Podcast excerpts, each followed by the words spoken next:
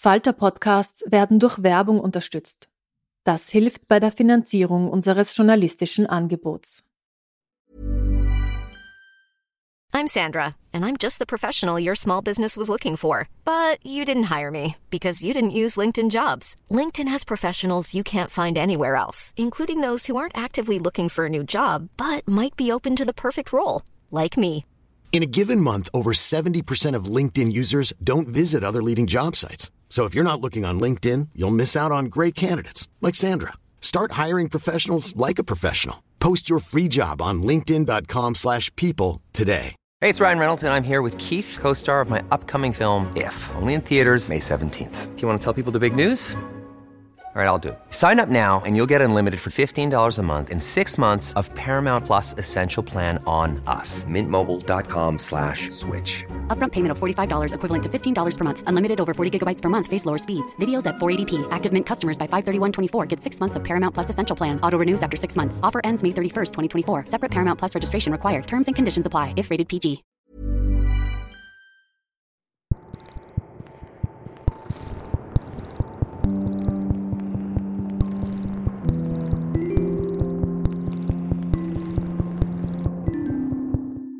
Herzlich willkommen bei Besser lesen mit dem Falter. Mein Name ist Petra Hartlieb und mein heutiger Gast ist Dirk Stermann, der wohl bekannteste Deutsche in Österreich.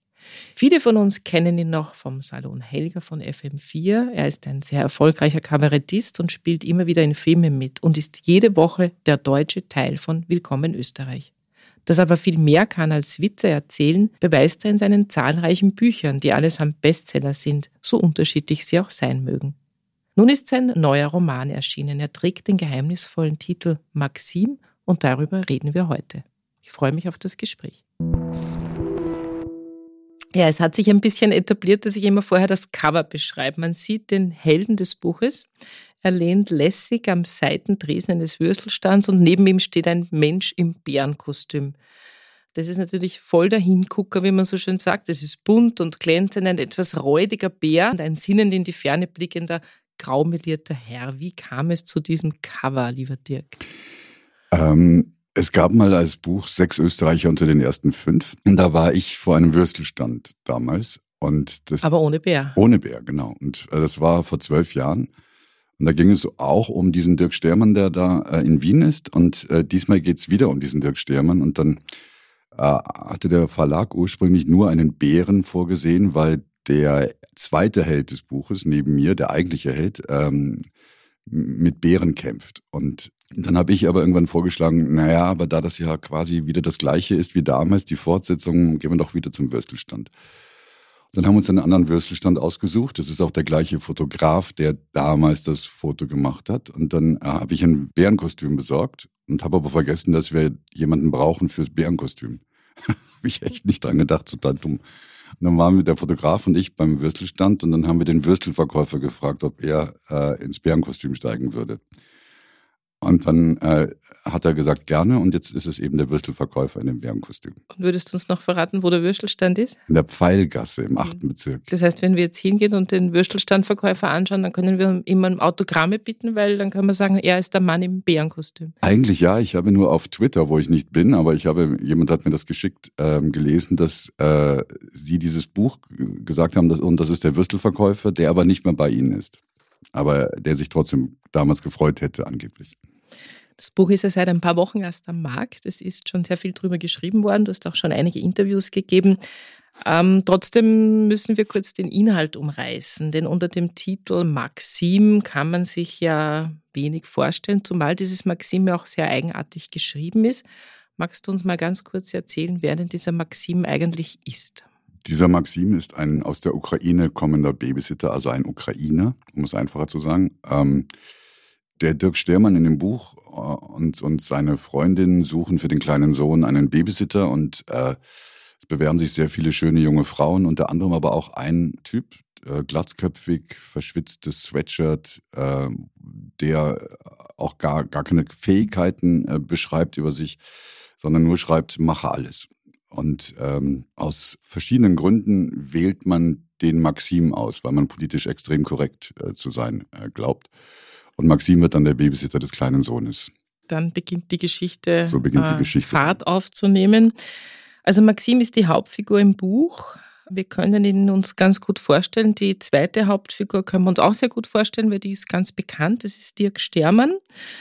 Der Ich-Erzähler in deinem Buch ist die Hauptperson. Er ist Kabarettist, ist 1987 aus, aus Duisburg nach Wien gezogen. Er ist in einer wöchentlichen Fernsehsendung und hat vor über zehn Jahren, also vor zwölf Jahren, einen Bestseller geschrieben. Und zwar über sein Leben als Piefke in Österreich. Trotzdem ist Maxim aber keine wahre Geschichte. Weißt du denn selber noch, was wahr ist und was nicht wahr ist in diesem Buch? Also die Eckdaten hoffentlich schon, von wegen, bist du mit der Frau noch zusammen, gibt es das Kind noch, das wirst du wissen. Aber ansonsten diese vielen Anekdoten, die du da drinnen erzählst, Also sagen wir mal so, ich, ich weiß, dass Tendenzen stimmen. Die Geschichten selber sind äh, trotzdem dann alle dramatisiert. Ähm, die Figuren, die vorkommen, auch die mir nahestehenden Figuren, sind nicht die echten Figuren, sondern sie haben andere Namen, sie, sie, sie verhalten sich auch anders, sie tun andere Dinge. Die, die Grundgeschichte war einfach die, dass ich versucht habe, Dinge zu erfinden, die aber alle stimmen könnten. Vielleicht auch stimmen teilweise. Manchmal weiß ich es tatsächlich, wie du, wie du ja gefragt hast, auch gar nicht mehr, ob es äh, stimmt. Das meiste ist auf jeden Fall trotzdem ähm, dramatisiert. Es gibt Figuren, die vorkommen, die es in, im echten Leben auch gibt, die ich auch teilweise nicht gefragt habe, ob sie vorkommen wollen. äh, und die Situationen aber auch nicht stimmen. Aber sie hätten stimmen können mit diesen Figuren. Das heißt, da ich ja durch meinen Beruf so eine äh, irgendwie eine öffentliche Figur bin, habe ich versucht, so alles so so wahrhaftig wie möglich zu, zu erfinden. Ja, ich fand es total lustig, weil es gibt natürlich Figuren da drinnen, die ich auch kenne. Zum Beispiel mit Pater Giovanni bin ich auch schon im Luxor gesessen und habe Kaffee getrunken. Ja. Und wie du den beschreibst, äh, Ja. denke ich mir, oh mein Gott, und es kommen äh, Geschichten im Buch vor, die du mir schon selber auf irgendwelchen Partys erzählt hast. Ja. Und dann gibt es wieder Geschichten, wo man denkt, das kann nicht stimmen. Also du führst einen sozusagen ständig Ja. auf die falsche Fährte und wahrscheinlich dich selber auch immer so ein bisschen. Ja, das war, das ist ja, das, das finde ich dann das ganz Schöne, dass man die Realität dramatisieren kann. Also mir ist das immer urwichtig, dass, dass wenn du, wenn du schreibst, dass es nachvollziehbar ist, dass es stimmen könnte, dass Jahreszahlen stimmen oder dass Wege stimmen, dass dann, wenn man von der Ecke zu der geht, dass dann wirklich die Gasse daneben in der Mitte ist, dass es auf der richtigen Straßenseite ist und sowas. Das ist jetzt, da bin ich dann, weiß ich nicht, ein bisschen penibel. Aber ich glaube, dadurch, dass es stimmen könnte, ist auch der Rest glaubhafter. Mhm. Wenn das auch alles gelogen wäre oder mir wurscht gewesen wäre, dann äh, glaube ich, wird das nicht so gut funktionieren. Ja, es ist eine Art zu schreiben, die durchaus im Trend liegt. Äh, Du hast aber damals sechs Österreicher unter den ersten fünf geschrieben, als es noch keinen Knausgard und noch keinen Meyerhoff gab, Ja, die ja quasi die großen Stars des autofiktionalen Erzählens sind. Das hat dann ja sogar einen Namen bekommen. Ich glaube, als dein Buch erschienen ist, war das noch nicht gelabelt, sondern ja. da hat halt einfach einer über sein botschattes Leben geschrieben, wie man so Ja. schön sagt in Österreich. Äh, Warst du ein Trendsetter? Würdest du das so bezeichnen? Nein, würde ich nicht so bezeichnen. Die haben nicht alle von dir abgeschrieben. Haben sie nicht, haben alle eigenständig gearbeitet. Und ich glaube, dass Knausgard zu dem Zeitpunkt ja auch schon, da er ja ungefähr 10.000 Seiten geschrieben hat, wird er damals zumindest mal acht Seiten schon gehabt haben, als ich das Buch geschrieben habe. Ja, aber dass er so erfolgreich damit geworden ist, ist ja doch Das liegt an mir. Ja, ja. Ein, Zei ein Zeitgeist, sage ich Ja, mal. ja, das das dass er so erfolgreich geworden ist, liegt an mir. Das liegt natürlich an dir, nicht am Zeitgeist, das Genau. ist klar. Ja, naja, die Obwohl Leute, mich überrascht, dass die Norweger das damals überhaupt mitbekommen haben. Äh, aber vielleicht war es von Anfang an so, dass Knausgard nur in Wien erfolgreich war am Anfang, weil ich Trendsetter war. Ah ja, das hast du gut gemacht. Ich hoffe, der Herr Knausgard hat dich ein bisschen an seinem Honorar beteiligt. Ich schaue ja auch ein bisschen ähnlich ihm. Ich schaue ihm jetzt Ja, immer stimmt, ähnlicher, ja. haben gesagt. Wahrscheinlich muss man genauso ausschauen, wenn man erfolgreich autofiktionale Bücher schreibt. ja, aber das klappt ich dann bei Meyerhoff dann einfach. nicht. Meyerhoff Also wieder, der hat keine Haare, ja, das hat stimmt. keine Haare. Ich weiß auch nicht. Vielleicht spielt das doch gar keine Rolle, das Äußerliche. Du schreibst ja schon über deine Familiensituation, also sprich, du hast eine Frau, du hast ein Kind, für das man auch einen Babysitter sucht. Wie ist es dir da beim Schreiben gegangen? Hast du da nicht manchmal so ähm, ein bisschen Scheu, das zu sehr auszustellen? Also ich kenne das ja auch. Ich habe ja auch mal ein Buch geschrieben, wo meine Familie drinnen Ja. verbraten wird, sozusagen. Und Also darf ich dir die Frage stellen, wie war das denn für deine Familie? naja, für meine Familie war das so, dass ich das Buch damals geschrieben habe als absoluter No-Name. Das heißt, ich habe das völlig freigeschrieben, weil ich nicht damit gerechnet habe, dass 100.000 Leute dieses Buch lesen. Haben sie aber. Haben sie aber. Und genau. dann, wie war das dann für deine Familie? Naja, so ein bisschen wie für deine Familie, nehme ich an. Also dein kleiner Sohn kann es noch nicht sagen, aber deine große Tochter, die ich ja auch kenne, die lebt ja schon ein bisschen auch mit diesem, ah, du bist das, du bist das Kind von Ja. Stermann und meine Kinder leben, ah, du bist die Kinder von der Hartlieb. Ja, Ähm, und das macht ja schon was. Ich habe es aber damals geschrieben, bevor ich quasi prominent geworden bin. Das heißt, ich habe es völlig naiv und frei geschrieben Mhm. und sonst hätte ich es vielleicht auch nicht so geschrieben. Du schreibst das aber, du bist auf der Straße angesprochen, du wirst im Zug angesprochen, von dir werden Selfies verlangt tagtäglich äh, und du schreibst trotzdem über dein Kind, über deine Frau, über weil dein ich, Leben. genau, das kann ich machen, weil ich eben nicht über mein, meine Frau und mein Kind schreibe, sondern ich, äh, ich würde nie äh, über mein Privatleben irgendwas erzählen, nie. Also ich kann mich erinnern, dass, dass die Profil, wie hieß nochmal die Profiljournalistin, die Gesellschafts, Ja, ähm, Rohraftel, Rohraftel. Rohraftel. Rohraftel. die Roraftel hat mal, weil sie im gleichen Raum saß wie der Stefan Grissemann, der Bruder von Christoph, der ja Kulturchef beim Profil ist. Und die hat dann zum, das hat der Stefan mir erzählt, dass sie mich angerufen hat wohl und dann hat sie zum Stefan Grissemann gesagt, Wahnsinn, also aus dem Stermann irgendwas Privates rauszukriegen, da kannst du leichter äh, Hühner melken. Und so ist es aber auch. Also das heißt, ich würde nie tatsächlich über mein Leben reden. Mach auch, wenn mein Kind dabei ist, äh, darf man auch keine Selfies machen. Das geht nur, weil ich aus dem Ganzen eine Geschichte mache. Und ab dem Moment, wo es eine Geschichte ist, ist es für mich eine Geschichte. Und, äh, und die möglichen Figuren sind zwar in meinem Umfeld, sind aber ab dem Moment, wo ich die Geschichte schreibe, Teile einer fiktiven Geschichte. Mhm. Du hast ja eigentlich schon eine recht beachtliche Karriere. Recht viel mehr geht, sage ich mal, nicht mehr in Österreich. Du bist Radiomoderator gewesen, du bist Kabarettist, hast ausverkaufte äh, Programme und du bist einmal in der Woche im österreichischen Farbfernsehen. Also was kann man sich denn mehr wünschen? Hm. Äh, trotzdem hast du irgendwann dich entschlossen, ein Buch zu schreiben, obwohl du ja quasi eh ständig schreibst. Ich sage nur Stichwort Gags, Gags, Gags, da wirst du ja hoffentlich auch ein bisschen mitschreiben. Ist ein Buchschreiben für dich quasi die Königsdisziplin? Also wolltest du das immer? Brauchst du das, obwohl du so erfolgreich bist in allen anderen Bereichen, die du machst? Ich glaube, jeder hat ja so ein Bild von sich, was er eigentlich, eigentlich sein möchte oder, oder, oder machen möchte. Und als ich äh, maturiert habe, war für mich ja nicht klar, dass ich Schriftsteller sein möchte. So, und äh, entweder Schriftsteller oder Auslandskorrespondent. Jetzt bist du beides quasi. Nein, bin ich nicht. Ähm, und dann, dann bin ich nach Wien gekommen und ähm, also ich habe in, in Deutschland noch ein Semester Germanistik studiert, dann sofort aufgehört, weil die alle viel klüger waren und viel mehr wussten über Literatur und das waren alles so Linksanarchos. Äh, die haben mich dann immer beschimpft, dass ich so ein konservatives Literaturbild hätte und dass ich, warum ich nicht in einem äh, RAF-Haus wohne, sondern in einer eigenen kleinen Wohnung und so. Warum bei mir nicht Hubschrauber vom Verfassungsschutz überm Haus fliegen? Und da habe ich immer sagen, tut mir leid, ich habe noch nichts gemacht, dass die über mir kreisen. Und dann bist du nach Wien gezogen. Das war die Bin sichere ich nach Flucht. Wien gezogen, genau, wo das äh, unüblich ist, dass, dass Hubschrauber über den Häusern kreisen, weil man eine linke Revolution plant. Also bin ich nach Wien gekommen und bin dann zufällig zum Radio gekommen und so war es dann für mich so, das erste, was ich beim Radio gemacht habe, waren dann eh Kurzgeschichten, so eine Art äh, Adventskalender. Das war damals Zickzack, die Jugendsendung. Kennt keiner mehr, aber Ich kenn's sehr, du kennst es noch. Und das waren so 24 Geschichten. Und da habe ich mir so gedacht, ah, siehst du, cool, das geht ja auch. Man kann ja auch fürs Radio schreiben. Das ist ja noch viel cooler eigentlich.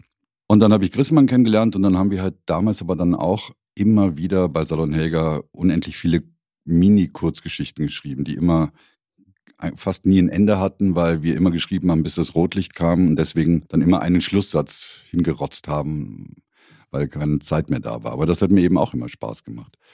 Und dann kam halt irgendwann dann die Anfrage von dem Ullstein Verlag, ob ich ein Buch schreiben möchte.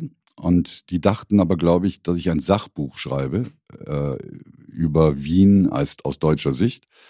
Dann habe ich aber einen Roman geschrieben und dann waren die ganz verblüfft und ähm, für mich war das aber eh klar, dass ich das machen werde. Und so fing das dann halt an. Und Mhm. das Schreiben ist für mich nicht, ich möchte nicht sagen die Königsdisziplin, es ist die liebste, sagen wir die Lieblingsdisziplin. Mhm. Dein Buch davor war der Hammer. Ich gestehe, ich habe es nicht ganz gelesen, weil ich habe damals selbst einen historischen Roman geschrieben und habe mir gedacht, oh Gott, der Stermann hat 700 Seiten geschrieben, ich schreibe immer nur 175. Nein, ich habe nicht 700, das waren, 400. Das war so dick, das ja, Buch. dick war's, ja. Das war wirklich dick, ja, ja und wahnsinnig gut Wie, recherchiert. wie, wie dick war deins denn dann? Nein, ich habe ja vier geschrieben, aber die haben alle immer nur so 175 Seiten. Was? Da kannst du dann schnell wieder aufhören. Das ist eigentlich ganz cool.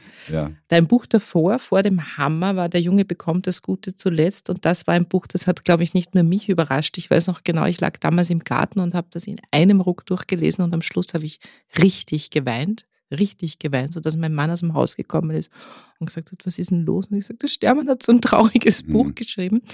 Ich kann mich wahnsinnig gut erinnern und es ist nicht oft, dass ich mich so erinnern kann an so Situationen, in denen ich Bücher gelesen habe.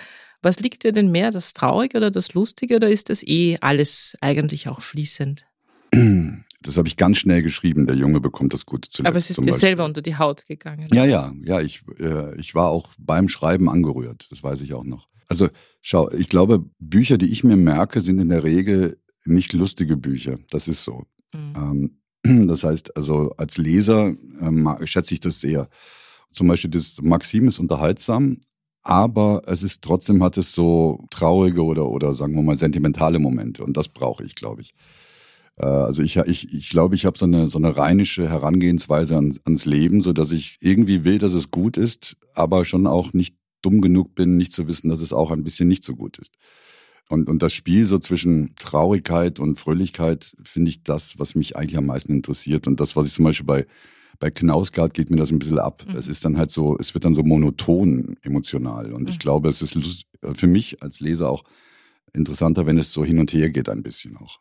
Also ich glaube, das macht auch den Reiz dieses Buches, also Maxim jetzt aus, man liest es und das ist natürlich am Anfang mal ein, ein lustiges Pointenfeuerwerk und dann steigt man so ein in die Geschichte und dann merkst du aber hinter jeder Pointe oder nicht hinter jeder, aber es steckt überall auch so eine gewisse Melancholie oder ja, oder, oder Betrachtung übers Leben dahinter. Und äh, also ich lese so Bücher, die ich mir für einen Podcast vorbereite, immer mit Bleistift und streiche mir dann irgendwie Sätze, wo man einhaken könnte. Und ich habe dann am Schluss so durchgeblättert und es waren eigentlich immer nur die nachdenklichen Sätze, die ich mir unterstrichen Ja, habe. Weil ja. die, die lustigen, ja, das ist mir eh gewöhnt von dir, Ja, ja, sozusagen. genau. Schwitze erzählst du eh ständig. Ja, aber das, und ist, das ist das Gute das- beim Schreiben, was du dann, was du ja dann auch weißt, dass anders als beim Fernsehen, wo es ja so um, um äh, es sind ja teilweise Sätze nur, die man sagt, also lustige Sätze. Und beim Schreiben ähm, geht es ja nicht darum, dass man quasi Gags, Gags, Gags macht, sondern eine Situation beschreibt, die dann unter Umständen, wenn es irgendwie glückt, auch äh, Humor haben kann oder so. Ja, oder auch kippen kann. Oder auch, ki- und eben, Ja. das ist das Gute, rucki zucki kippen kann, was bei meiner normalen Arbeit viel komplizierter wäre. Ich muss dir noch ein E-Mail vorlesen, was eigentlich äh, dir gehört. Es wurde allerdings zu mir geschickt. Ähm, ich war ja bei einer Buchpräsentation dabei beim Theater im Park und habe den Büchertisch dort gemacht. Äh, da hast du ja eigentlich eher nur so humorvolle Stellen gelesen. Es wurde sehr viel gelacht im Publikum. Und weil ich ja quasi als äh, Büchertischmacherin auch so eine öffentliche Person bin, habe ich danach folgendes E-Mail bekommen. Ich lese es dir jetzt kurz vor. Warum hat dieses Buch von Dirk Stermann so gute Kritiken? Einfach weil er Dirk Stermann ist. Wie er sich dort als Vater und Partner darstellt, finde ich absolut nicht lustig. Wir leben in 2022. Was ist erstrebenswert an solch einer Partnerschaft? Immerhin soll ja die Hälfte davon laut ihm selbst stimmen. Und auch wenn nichts davon stimmen würde, warum findet so ein Buch so krassen Anklang? Finden die Leute, und wirklich viele haben das Buch ja anschließend gekauft, für sie freut es mich, Klammer, cool, wenn jemand ein Banksy-Vater ist und was daran ist gute Literatur? Oder verstehe ich das Buch einfach nicht und es ist eine versteckte Ironie, die mir verborgen bleibt. Also dieses E-Mail habe ich zwei Stunden, nachdem ich Mhm. heimgekommen bin, bekommen. Die Dame hat es mir geschickt, weil sie wahrscheinlich deine Mailadresse nicht hat. Ich habe es dir nicht weitergeschickt, sondern ich habe ihr geantwortet. Ähm, was hättest du ihr denn geantwortet? Ähm, dass sie jedes Recht der Welt hat, äh, das so zu empfinden und äh, vielleicht aber sinnvollerweise äh, sich nicht das Buch kauft, äh, weil das will sie ja nicht, aber vielleicht ausborgt, sich das Ganze mal durchliest und dann nochmal vielleicht äh, schaut, ob sie bei ihrer Meinung bleibt oder nicht. Aber grundsätzlich ist es ja so, bei jeder Einschätzung äh, hat jeder Recht, finde ich. Für sich Und selbst. wenn du solche E-Mails oder Anfragen bekommst, beantwortest du sie in der Regel? Wenn sie Nein. zu dir durchdringen? Nein. Nein, Nein. beantworte ich nicht, weil ich das nicht mag, dass man in so ein, in, in so ein Rechtfertigungsding kommt oder, so- oder, oder in ein Gekränktsein. Also in der Regel schreibe ich Leuten zurück, vielen Dank für ihre Mail, was dann alles bedeuten. Hey, I'm Ryan Reynolds. At Mint Mobile, we like to do the opposite of what Big Wireless does. They charge you a lot, we charge you a little. So naturally, when they announced they'd be raising their prices due to inflation, we decided to deflate our prices due to not hating you. That's right. We're cutting the price of Mint Unlimited from $30 a month to just $15 a month. Give it a try at mintmobile.com slash switch. $45 upfront for three months plus taxes and fees. Promo for new customers for limited time. Unlimited more than 40 gigabytes per month. Slows. Full terms at mintmobile.com. Sie hat in diesem Mail natürlich angeschrieben, dass Dirk Stermann im Buch ein sogenannter Banksy-Vater ist, also einer, der nicht da ist, wo sich eigentlich gar, wo gar niemand weiß, wie der eigentlich ausschaut, weil er immer nur so schemenhaft auftaucht. Ähm, das ist natürlich nicht so, weder im echten Leben noch in diesem Buch. Ähm, du hast ein sehr berührendes Buch über Vaterschaft geschrieben. Wenn die Dame es weiterliest, dann merkt sie spätestens auf Seite 25 eigentlich, dass da um viel mehr geht als um dieses, äh, ich putze mich ab und gehe jeden Abend woanders spielen und äh, hänge meiner Frau das Kind an, sondern es geht um geteilte Care-Arbeit und es geht auch um die Schwierigkeit, das zu organisieren. Was mich sehr berührt hat in diesem Buch, ist ja die Liebe des Helden zu seinem Sohn, zu seinem kleinen Sohn, die er immer wieder beschreibt, wo er selber auch sich wundert drüber. Wie kann man so ein kleines Ding, so einen kleinen Menschen so, so lieben und dem so ausgeliefert sein. Ja, wie, wie war das beim Schreiben? Wie bist du an das herangegangen? Das ist, nehme ich an, relativ authentisch. Sowas, weiß ich nicht, ob man sowas schreiben kann, wenn man keine Kinder hat. Ja, das weiß ich auch nicht. Ähm, sagen wir mal so, für mich ist es auf jeden Fall leichter, es zu beschreiben, weil es, weil ich es habe, also weil ich es kenne, das Gefühl. Äh, ich glaube, es gibt immer so eine Elternmafia im Sinne von, wenn du jetzt mit Leuten redest, die keine Kinder haben, bringt es gar nichts, mit ihnen über die Kinder zu reden oder über das Vatersein oder Muttersein, weil das so viele Aspekte hat, dass das für die anderen auch Fahrt ist eigentlich. Also das heißt, du musst es emotional selbst erleben, sonst wirst du das halt äh, so, nie, so nicht haben. Und äh, nochmal zurückkommend auf diese Mail von der Dame, äh, ich finde es immer so lustig, da das ja auch dramatisiert ist natürlich, äh, mir ist das jetzt gerade eingefallen, dass eine ORF-Kollegin mal bei uns in der Fernsehsendung war, eine Zeit im Bild-Kollegin. Und die waren in der Quarantäne, äh, waren die im Studio vier Wochen lang, glaube ich, eingesperrt im, am, am Königeberg. Und im Vorgespräch hat sie mir gesagt, sie fand das so arg, weil sie hat Kinder, äh, aber ihre männlichen Kollegen auch. Und sie hat dann, nur sie hat dann im, äh, so, so böse Briefe bekommen, wie können Sie das machen? Sie sind doch Mutter und wieso sind Sie dann vier Wochen da am Königeberg? Und dann haben wir darüber geredet und dann habe ich zu ihr gesagt, pass auf, ich stelle dir genau die Frage dann gleich in der Sendung und äh, dann ist das quasi für dich, äh, dann werfe ich das Stöckchen. Mhm. Und dann sitzen wir also in der Sendung und dann sage ich zu ihr, was, du warst, wieso warst du da vier Wochen? Du hast doch Kinder, das ist ja Wahnsinn, was bist denn du für eine Rabenmutter? So, dann hat sie ihr dann erzählt. Und danach habe ich dann total böse äh, Mails bekommen von Frauen, auch von aufgeklärten, klugen, feministischen Frauen, die gesagt haben, ich hätte dir sofort den Wein ins Gesicht geschüttet. Wie gibt's das, dass du so bist? Das habe ich, dann habe ich immer so gedacht, das gibt's doch nicht. Die kennen mich ja auch. Wieso, wieso denken die, dass ich das denke? Wieso schneiden die nicht, dass ich das jetzt frage, quasi äh, als, als Spiel? Mhm, damit sie die Antwort. Ja. ja. Und so ist es ja. in dem Roman so natürlich auch. Und so ist es in diesem E-Mail von dieser Dame natürlich auch. Also genau. es ist genau. natürlich auch ein bisschen schräg zu fragen, ist das Buch ironisch? Äh, auch wenn es Dirk Stermann geschrieben hat, ich meine, no, no, na, sage ich jetzt mal. Nein, es ist nicht ironisch. Es ist nicht ironisch. Die Betrachtungen über den kleinen Sohn, der im Buch Hermann heißt, führen unseren Helden auch dazu, sich mit seiner eigenen Sohnrolle auseinanderzusetzen. Äh, das fand ich auch sehr interessant. Auch das kennt man, glaube ich, wenn man sich bewusst als Eltern sieht, dass man sich mit seinen eigenen Eltern nochmal ein bisschen auseinandersetzt. Ähm, hat sich das so reingeschrieben ins Buch oder war dir das ein Bedürfnis, denn ja, die Herkunft des Helden auch zu beschreiben und auch diese vertragte Vater-Sohn-Beziehung, die es in unserer Generation ja leider sehr, sehr, sehr oft gibt. Ja, das hat sie tatsächlich reingeschrieben. Also das war dann so irgendwann so klar, dass, dass das auch Teil des Ganzen ist. Also ich glaube, das ist eine sehr gute Formulierung. Es hat sich reingeschrieben. Das hatte ich mir auch nicht überlegt. Und es war sinnvoll, den eigenen Vater mit reinzunehmen. Ganz interessant, ich war am Wochenende in Duisburg in einem Museum, weil dort gibt es eine Ausstellung gerade über einen Großonkel von mir, der war Maler und die haben ein Bild, das bei mir in Wien hängt. Und das hängt dort auch. Und das sind alles wahnsinnig düstere Bilder, so expressionistische 20er Jahre Bilder.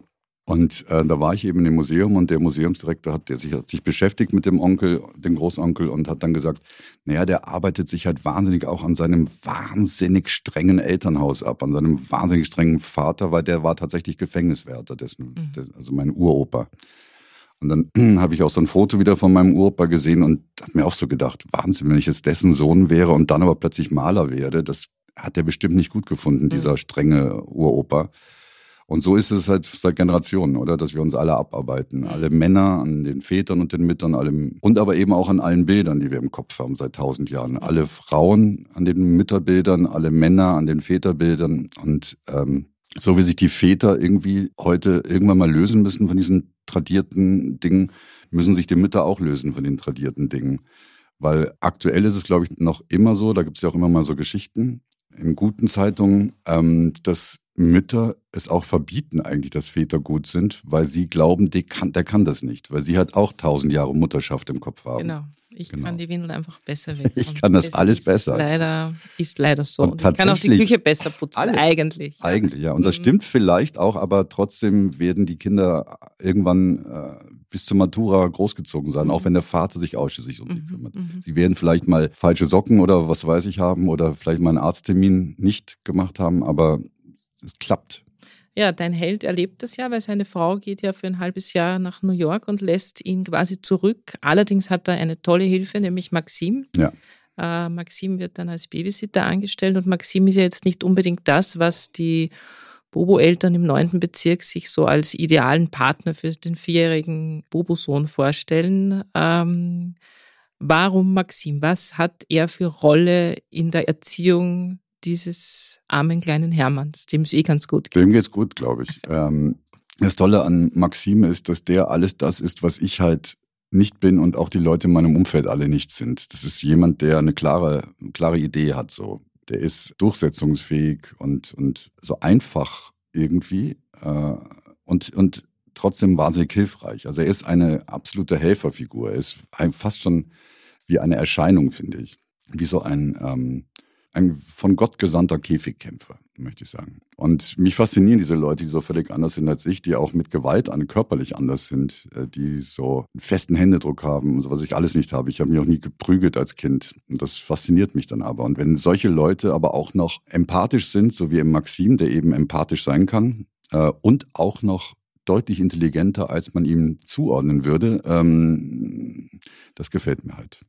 Ich habe mich an eine Geschichte erinnert, da kann ich jetzt auch keinen Namen sagen, aber eine mir bekannte österreichische Journalistin, ja. die hat eine Babysitterin für ihre Tochter gesucht und ich habe dann meinen Sohn vorgeschlagen, also meinen großen Sohn, ja, den ich erkenne, den du auch kennst. Und sie hat dann gemeint, naja, das geht nicht, weil ähm, dann würde er so cool sein, dass der Vater des Kindes äh, das nicht aushält, weil er ist definitiv uncooler als mein Sohn.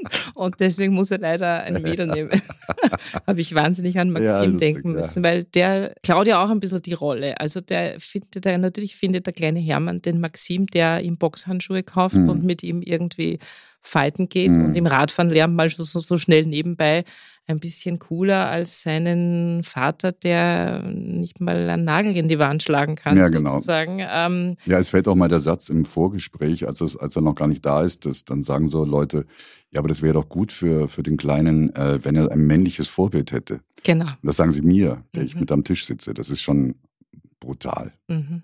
Ja, wir sind leider schon am Ende des Gesprächs. Es gibt einen Satz, den habe ich mir ganz dick unterstrichen und den möchte ich gerne hier vorlesen, weil den finde ich einen der schönsten Sätze. Es gibt ja natürlich wie in jedem guten tragischen Buch eine Beziehungskrise.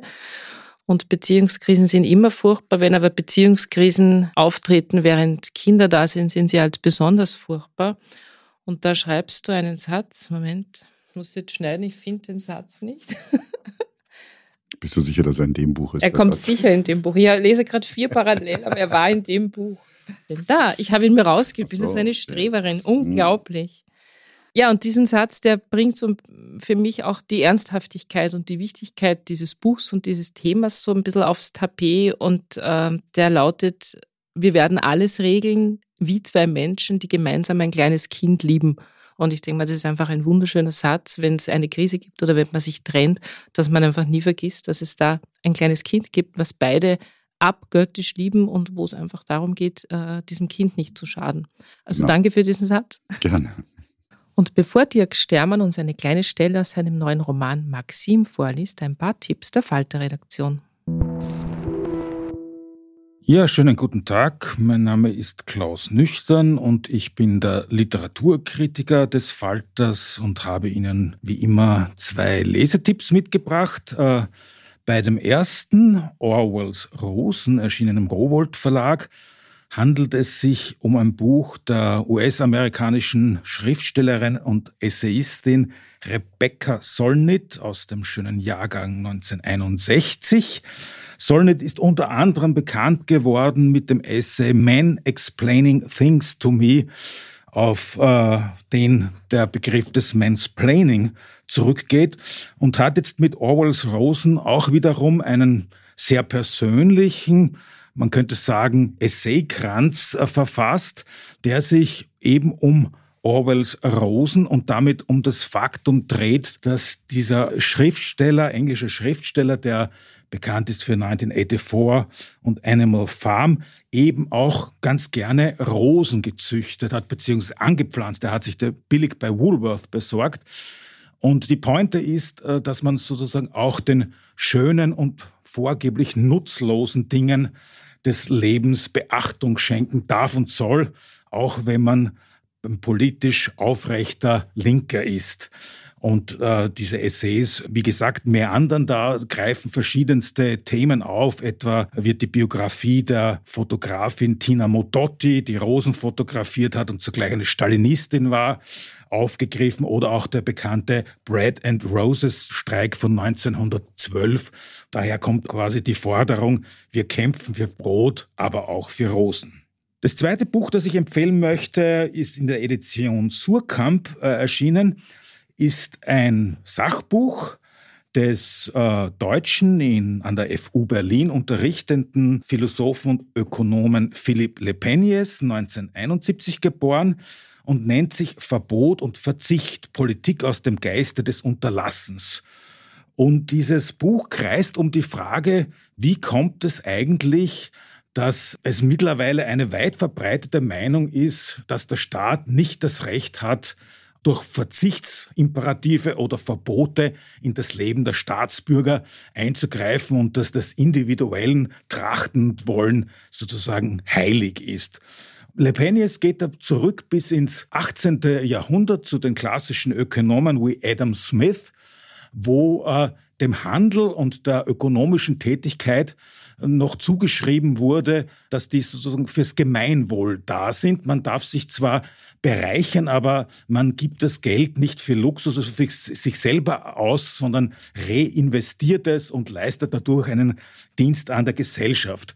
Und dann verfolgt Lepenius im Detail ein bisschen so die Geschichte, die Entstehung des Neoliberalismus, an dem Österreich einen großen Anteil hat über Ökonomen wie Ludwig von Mises oder Friedrich August von Hayek, später auch Nobelpreisträger, beide noch in der Monarchie geboren, äh, gipfelnd dann vielleicht im Monetarismus eines Milton Friedman, der der ideologische Ohrenbläser von Margaret Thatcher und Ronald Reagan war und die in diesem Fetisch der individuellen Freiheit, die auf eine ganz abstrakte und nicht mehr nachvollziehbare Art und Weise das Individuum und den Staat sozusagen in Gegensatz äh, bringen. Also der Staat ist eigentlich sozusagen der Feind des Individuums oder des einzelnen Staatsbürgers, der sich selbst gar nicht mehr als Teil dieser Gemeinschaft begreift.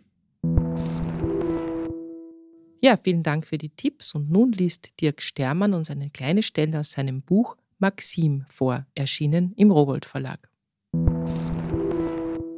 Früher erkannte man Europäer an ihren schiefen Zähnen, heute daran, dass sie ihren Kindern schon bei der Geburt ein Geschlecht zuordnen, sagte Cynthia, als wir in Montauk im Lobsterhaus saßen.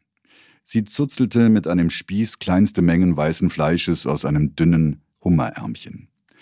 Am Nebentisch saß der Regisseur Volker Schlöndorff, der schon einmal Gast in meiner Fernsehshow gewesen war. Auf meinen Gruß hatte er mich nur fragend angeschaut und sich sofort wieder abgewendet. Wir haben uns gedacht, Hermann ist ein Bub, weil er einen Penis hat, sagte ich neutral. Wow, really? Cynthia lachte gespielt.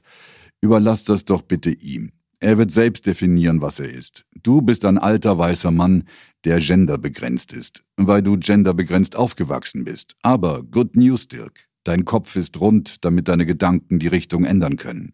Cynthia, die im Village eine Galerie leitete, sah mich an, als könnte ich Gnus nicht von Nasen unterscheiden.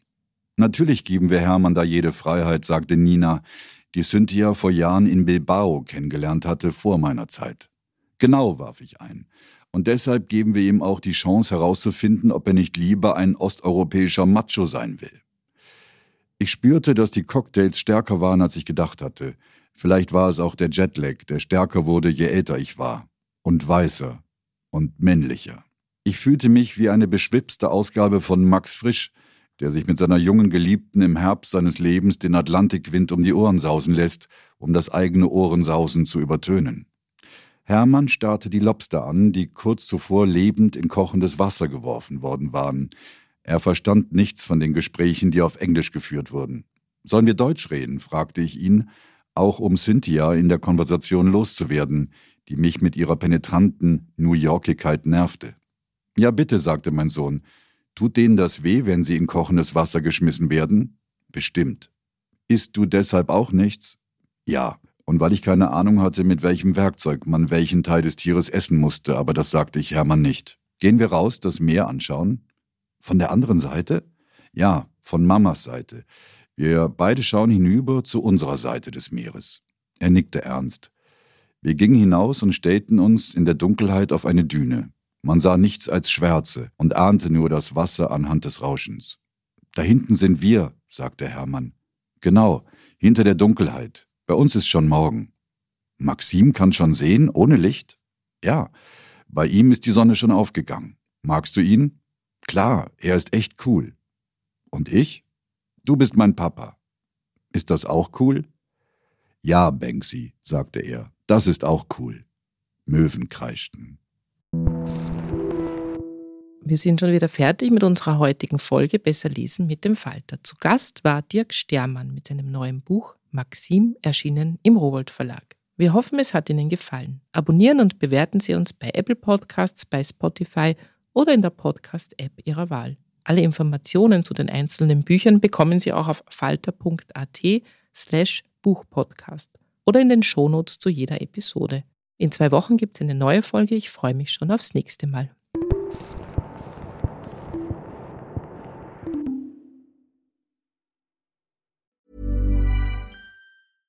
Imagine the softest sheets you've ever felt. Now imagine them getting even softer over time. That's what you'll feel with Bowl and Branch's organic cotton sheets. In a recent customer survey, 96% replied that Bowl and Branch sheets get softer with every wash. Start getting your best night's sleep in these sheets that get softer and softer for years to come. Try their sheets with a 30-night guarantee. Plus, get 15% off your first order at bowlandbranch.com. Code BUTTERY. Exclusions apply. See site for details. Planning for your next trip? Elevate your travel style with Quince. Quince has all the jet setting essentials you'll want for your next getaway, like European linen, premium luggage options, buttery soft Italian leather bags, and so much more. And is all priced at 50 to 80% less than similar brands. Plus, Quince only works with factories that use safe and ethical manufacturing practices. Pack your bags with high-quality essentials you'll be wearing for vacations to come with Quince. Go to quince.com slash pack for free shipping and 365-day returns.